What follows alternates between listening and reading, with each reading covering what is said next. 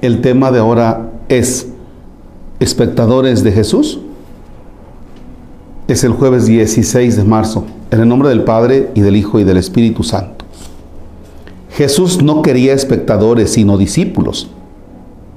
Gente que le siga, es decir, que viera cómo vivía y que tratara de hacer lo mismo.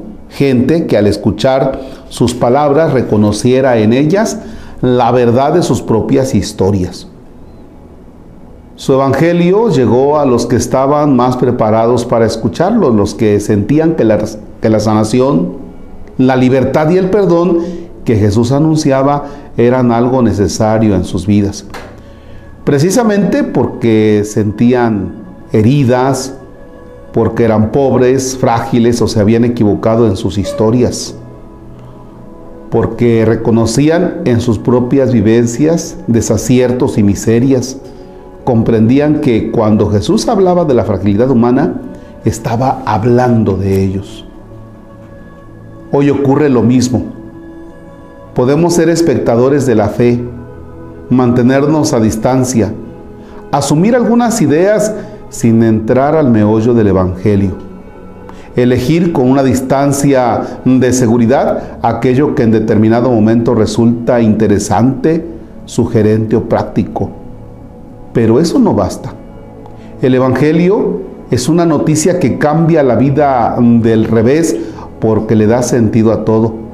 Tiene que ver con un amor radical y absoluto, con la pregunta por Dios, no como un concepto interesante para debatir en abstracto, sino como quien puede dar sentido a la vida.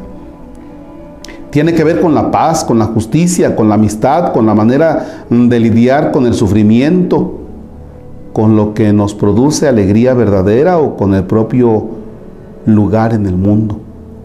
Por eso, tomando en serio, nos implica de una forma absoluta. Ahora bien, esto solo es posible cuando uno renuncia a la distancia de seguridad y se atreve a dejar que la propia vida concreta, real, aterrizada, se deje iluminar por las palabras y las propuestas de Jesús. Cuando de verdad asumimos que sus parábolas siguen hablando hoy en nuestra vida, nosotros somos la tierra fértil o la tierra yerma. Podemos tener el corazón de piedra o de carne. La parábola de los talentos es un grito urgente para que todos y cada uno de nosotros despleguemos nuestras capacidades. Nosotros somos el hijo pródigo necesitado de un abrazo o el hermano mayor encerrado en el rencor. Somos Saqueo o Magdalena, el joven rico abrumado por la indecisión o el cínico Caifás encerrado en su conveniencia. Podemos, podemos ser sal que pierde el sabor y no sirve para nada, o bien la sal tan necesaria para condimentar historias y vidas. Somos las vírgenes prudentes que mantienen la lámpara encendida, o las necias que dejan pasar la oportunidad de su vida. Somos los ciegos anhelando la luz, los cojos que podrían volver a correr, los mudos llamados a decir palabras de verdad y de justicia, los desamados que descubren que alguien les quiere, somos los que atesoran talentos llamados a producir mucho fruto, los que estando cansados y agobiados, encontramos en Jesús un abrazo protector. Somos todo eso, pero en lo concreto, en lo real, en nuestro siglo XXI, en nuestras calles y nuestras casas, en espacios en los que trabajamos, en las aulas en las que estudiamos, cuando leemos las noticias o pensamos en nuestra familia, en los impuestos, en el trabajo, o cuando discutimos de deporte, o cuando votamos, en las aspiraciones que se convierten en el norte al que apuntan nuestras vidas, en nuestras verdaderas prioridades, en la forma en que resolvemos los conflictos, en lo que nos quita el sueño o hace que se nos salten las lágrimas.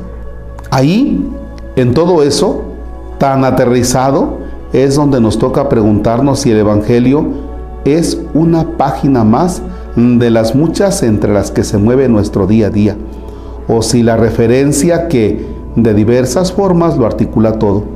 Y ahí es donde nos toca preguntarnos si Jesús es algo más que una idea, un icono, un concepto o el capítulo de un libro eterno.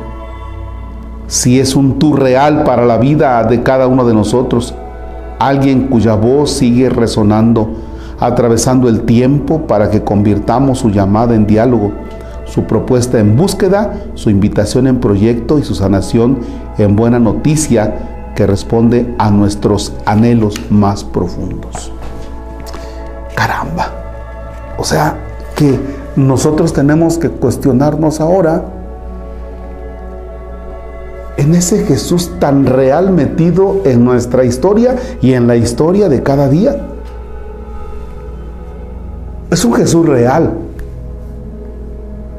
Porque a veces somos tan somos tan religiosamente románticos que pensamos que Jesús está aquí y, y ahí se tiene que quedar en la cruz y yo lo miro y él me mira, pero no los llevo a la vida. Y el asunto está en el cómo llevarlo a la vida. Hace unos días hacía una pregunta, oigan, y este tiempo de cuaresma, ¿por qué, por qué eh, se respira un ambiente de penitencia y de cierta tristeza. Y decía una persona, ay, ¿por qué crucificaron a Jesús el pobrecito? Y le dije, ¿cuál crucificaron a Jesús pobrecito? La tristeza es porque yo medito acerca de mis pecados y me da tristeza descubrirme tan frágil y tan miserable. Ese es el sentido de la tristeza.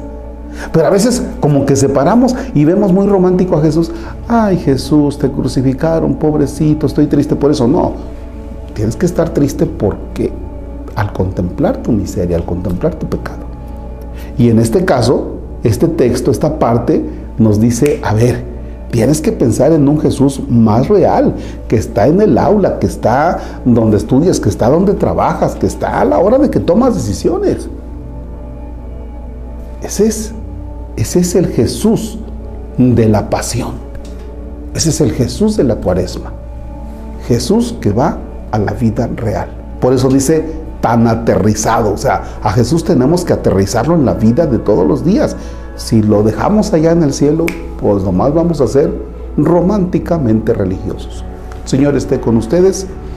La bendición de Dios Todopoderoso, Padre, Hijo y Espíritu Santo, desciende y permanezca para siempre. Amén. Que tenga bonito jueves.